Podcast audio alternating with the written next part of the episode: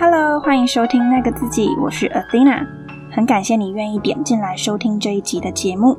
那在我的节目里，会透过闲聊的方式来聊聊自我成长、自我照顾以及生活风格相关的主题。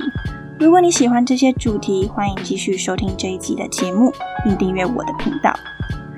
在这一集节目中，我们要来聊的主题是如何知道自己要什么。我在这边呢，会分享三个步骤，帮助你可以立即的行动。准备好了吗？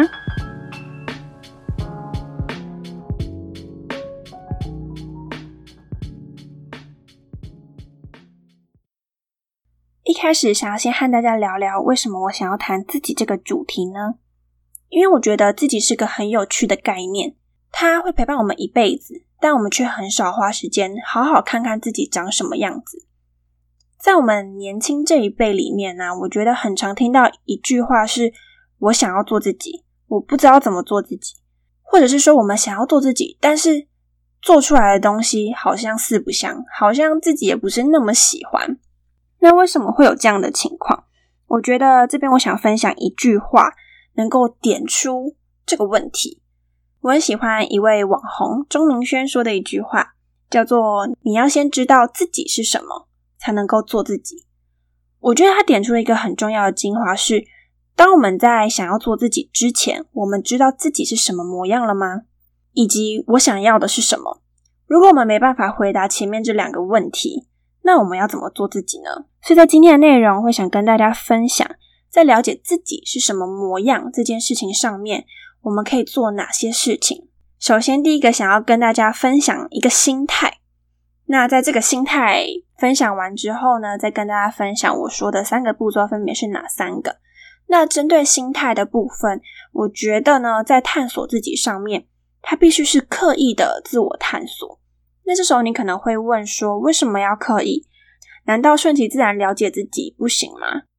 我必须很老实的跟你说，我认为不行，因为我觉得我们身处的环境跟社会充斥着各式各样的声音，很有可能是社会告诉你说，你就是要年薪百万才叫成功。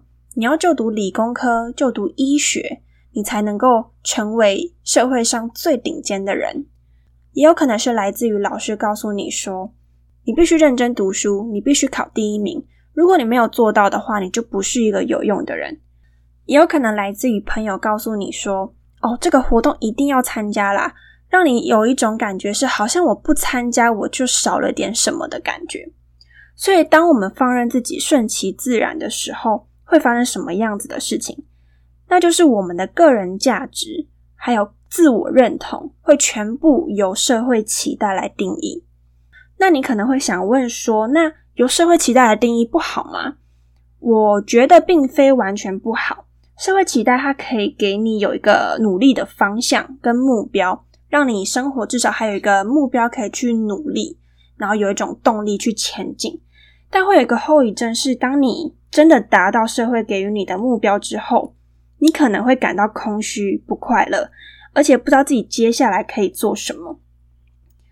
所以，必须要透过刻意的探索，才能暂时不去理会外在世界给予你的期待，然后去真正的感受、认识自己的模样，然后并且为你做的每一步感到满足。所以呢，想要跟大家分享这个概念是。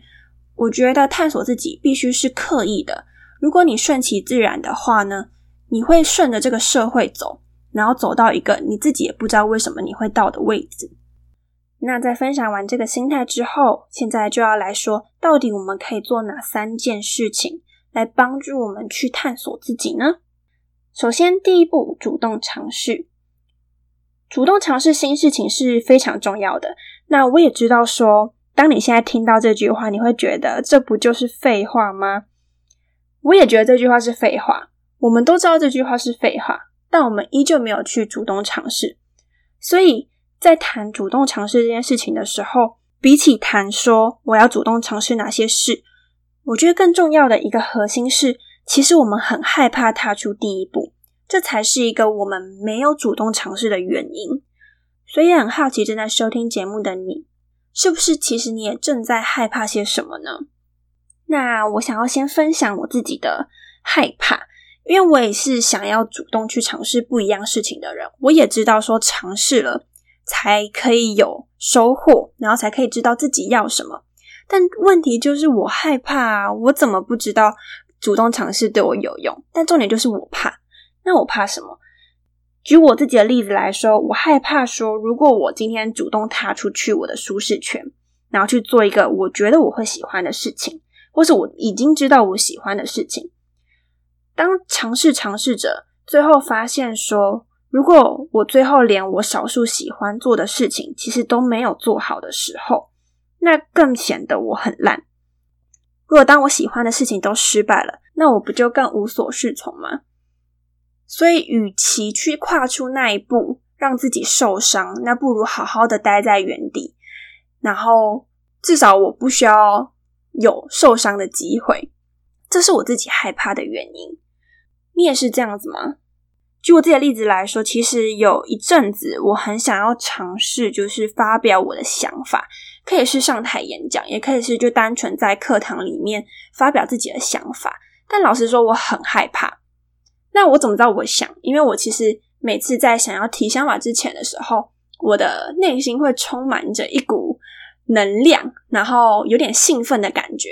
但我最后都不会举手，因为我觉得如果我讲出来的东西被反驳了，我会很受伤。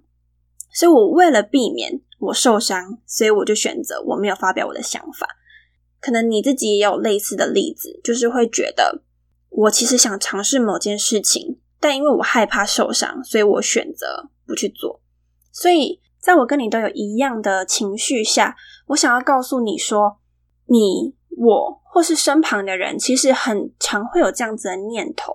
所以，这样子的害怕、恐惧是很常见的。你也不用觉得说这样是个好像只有自己会发生的事情，其实没有，其实大家都会有这样子的想法。所以，真正对于踏出第一步这件事情呢？害怕其实是没关系的，但真正有关系的是面对害怕，你做了些什么。首先呢，我会想要请你接纳自己的害怕跟恐惧，因为我觉得它是一个很明显的线索。有时候我们越害怕的事情，越能反映我内心的渴望。就像我前面讲的一个例子，我其实很害怕发表想法，你可能也会告诉他说：“哦，其实我很怕，我很紧张，我其实没有想要。”但其实这个恐惧背后啊。最深处的东西是我想要，但因为我越想要，我就越害怕失败。所以我觉得害怕跟恐惧，这真的是没有关系的事。那真正重要的事情是，你从这个恐惧跟害怕下面发现了什么样子的渴望。你可能会害怕去做某件事，但那是因为你真正很渴望去做到那件事。那接纳自己的害怕跟恐惧之后，我们能够做点什么呢？也就是接下来的第二步，安排独处。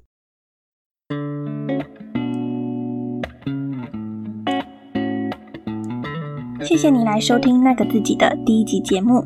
如果你喜欢这个节目，欢迎到 Podcast 或是 iTunes 上帮我打新评分，让我知道你喜欢。此外，也欢迎留言跟我分享你听完节目的想法。那我们接下来继续收听。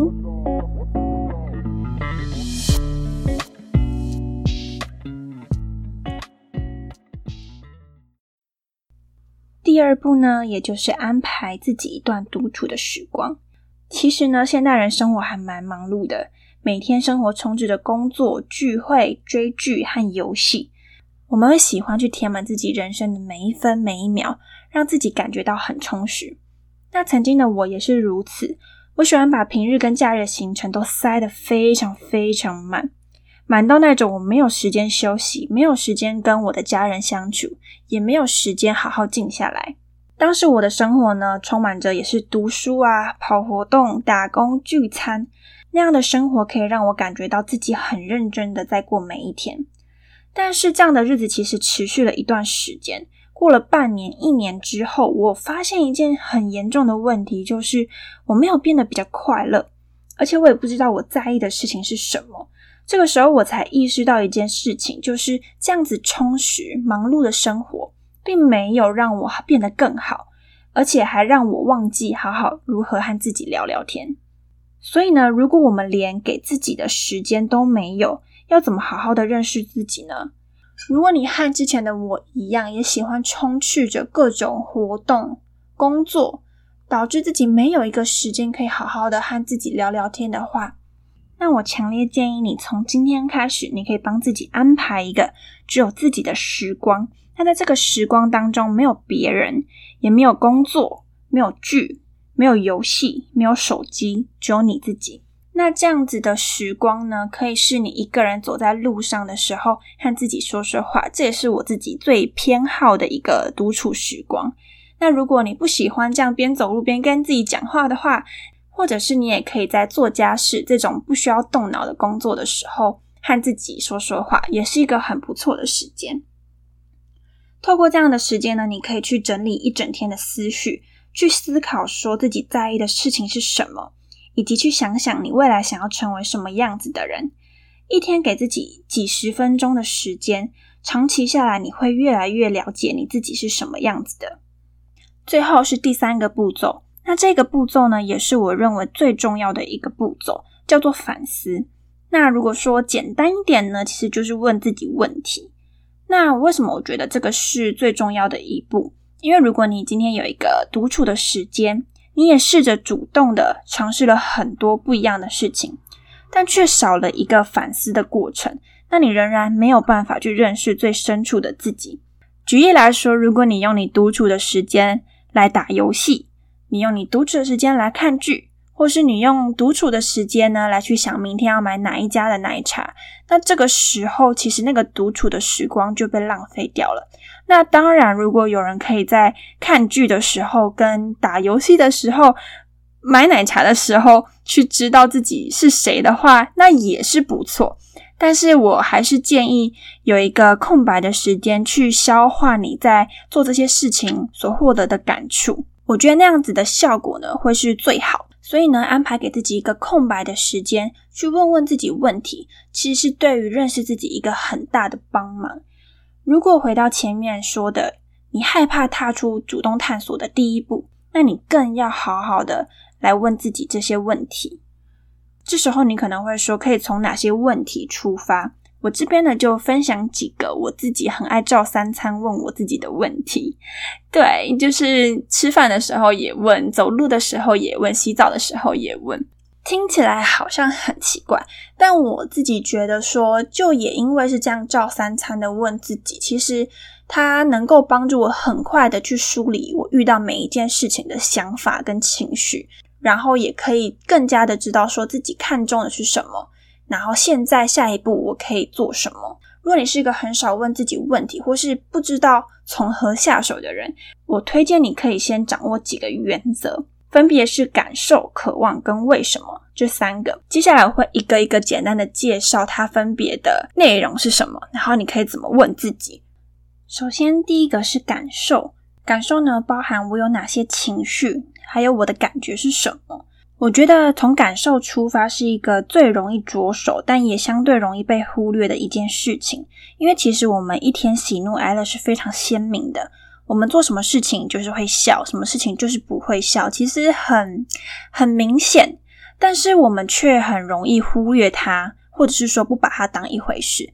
可能自己明明很低落，但是就是放任它，所以长期下来一直累积下去，会让自己的情绪没有办法排解。久而久之，也会不知道说自己是怎么一步步走到现在这么低落的感觉。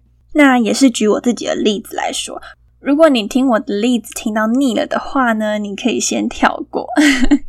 因为目前呢，我会希望以我自己的例子来做分享。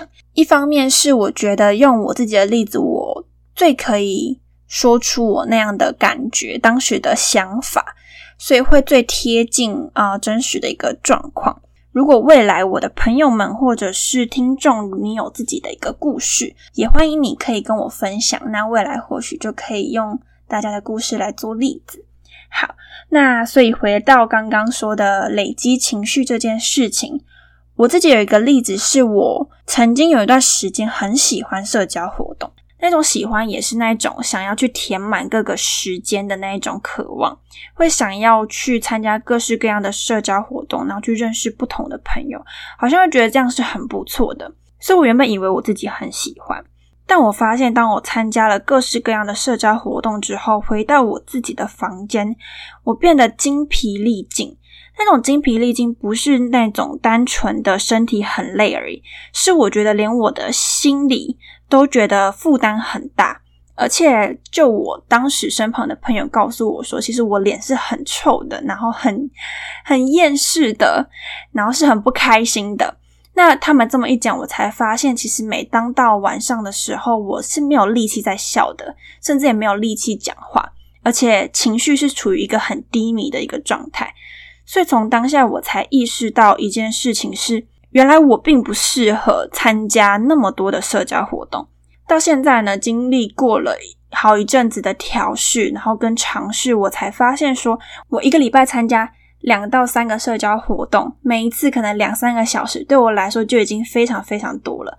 如果我只参加这样子的时数跟次数的话，其实并不会影响到我的心情。我会很享受我的社交活动，我也会很享受我最后回家的那些时光。但是如果我参加社交活动超过了两三个小时，也超过两三次的话呢，我就会觉得非常的疲惫，而且我会觉得我没办法很享受那个社交活动，我会觉得很累，想要回家。所以，当我去看到我做某件事情后面带来的情绪之后，我才可以发现说，原来我不适合什么，跟我适合什么，然后进而去做一个调整。所以呢，我觉得从情绪这个点是很好切入的地方，但重点是要有意识的去审视自己每一天的情绪，不然会像一开始的我一样，我每天心情都不是很好，但我不知道为什么我心情不好，只知道现在就是很糟。所以呢，从现在开始，我觉得每天可以去感受自己什么时候是快乐的、生气的，或是你觉得很厌烦，又或是什么时候你是觉得还蛮宁静、很满足，这些情绪呢，都可以好好的记下来，然后去看说，哦，原来我做什么事情，我的情绪是什么，然后进而去做一些调整。比如说，我会问自己，做这件事情我的感觉是什么？如果我感到害怕，那我害怕的事情是什么？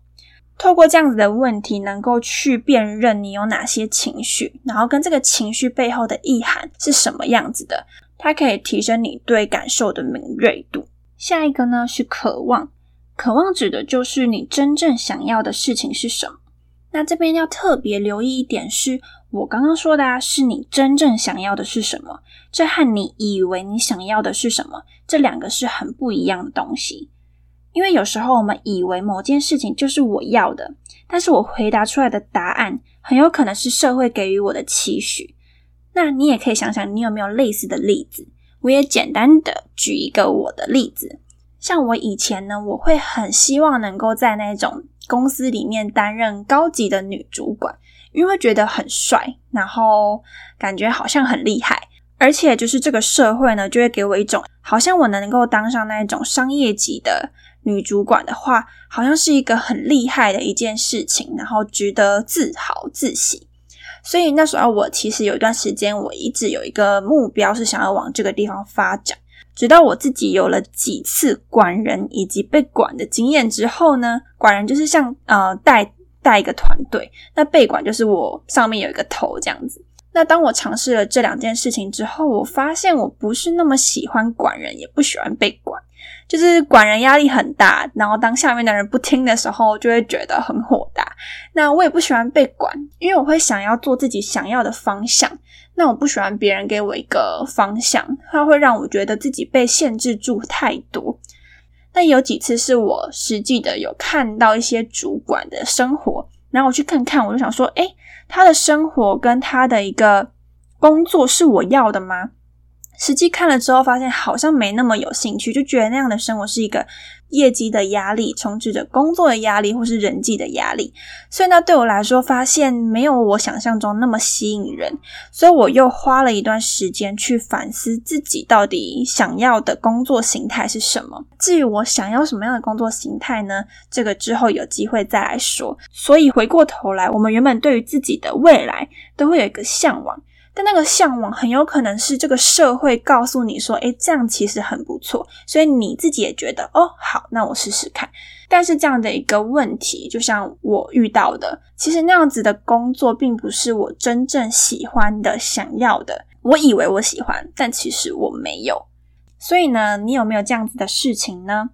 为了厘清你想要什么，或许你可以问问自己这些问题，比如说，你感到害怕是因为你在意哪些事？面对你有一些害怕，但你仍想踏出第一步，是因为你在意什么？你想成为什么样子的人？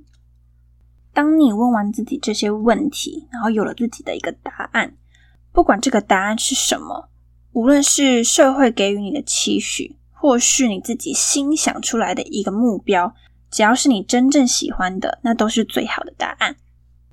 那最后一个呢，就是为什么？那这个他很直白，就是问自己原因。这也是我自己最爱问自己问题的一个重要的字，因为对我来说，我必须先知道自己为什么要做这件事情，我才会心甘情愿的去做，而且做的时候才会是比较快乐的。不知道你有没有记得，你小时候可能会问一些问题，像是人为什么要读书，或是为什么怎么样怎么样？你可能会问很多为什么的问题。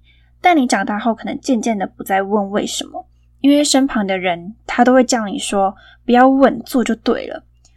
当周围的人一直告诉你说不要问，做就对了，那这更会让你觉得好吧，那我就做做看。但是当你不再问为什么，而是直接做之后，你可能会发现一件事情，就是你常常会做了，但是心里还是会觉得哪里怪怪的，哪里不对。当你不知道是哪里不对的时候，这个时候问自己为什么，就是一个很关键的问题。比如说，问自己为什么对我来说这很重要？我为什么感到害怕？为什么我觉得非要考到硕士不可？真的非读硕士不可吗？爸妈说没有读到硕士就不行，这句话合理吗？我自己其实很喜欢去挑战每一个句子。目的不是为了争输赢，而是知道自己为什么相信某些事，又为什么不相信。如此一来，我才会知道自己在为了什么努力跟前进。我想举一个我自己的例子。其实以前的我对于为什么要考第一名，我没有什么特别想法。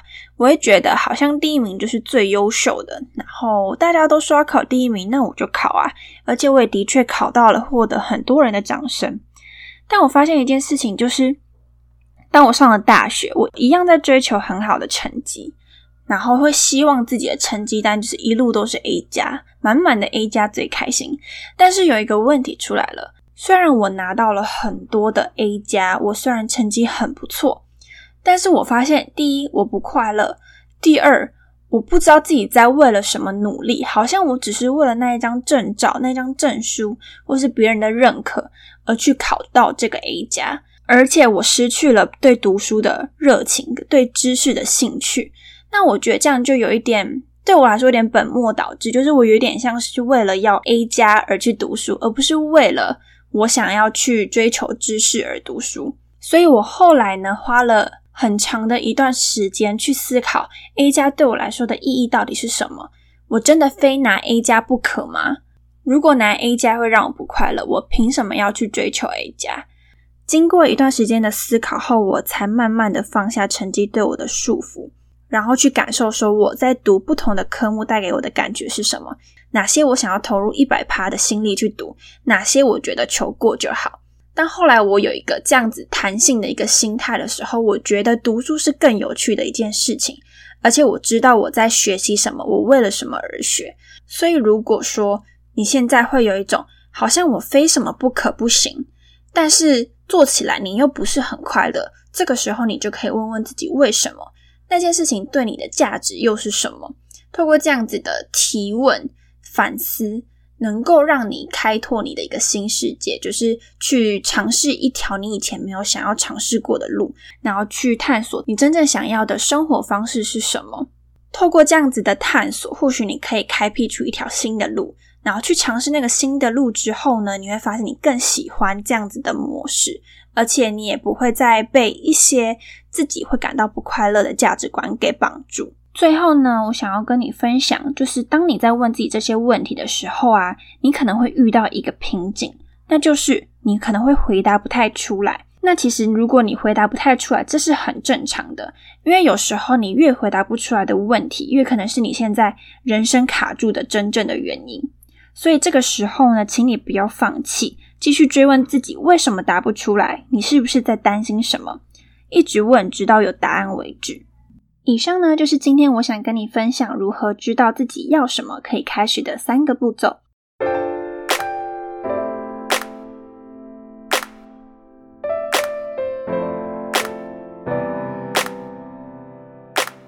非常感谢你的收听。听完这集节目之后，你最有感触的一句话是什么呢？欢迎留言让我知道哦。如果你喜欢这一集内容，觉得很有感触或是很有收获，欢迎把这一集节目截图分享到你的现实动态上面，让更多的朋友能够知道这个节目，并且帮助他们呢也能够有一些收获。那今天的节目就到这里，我们下周见。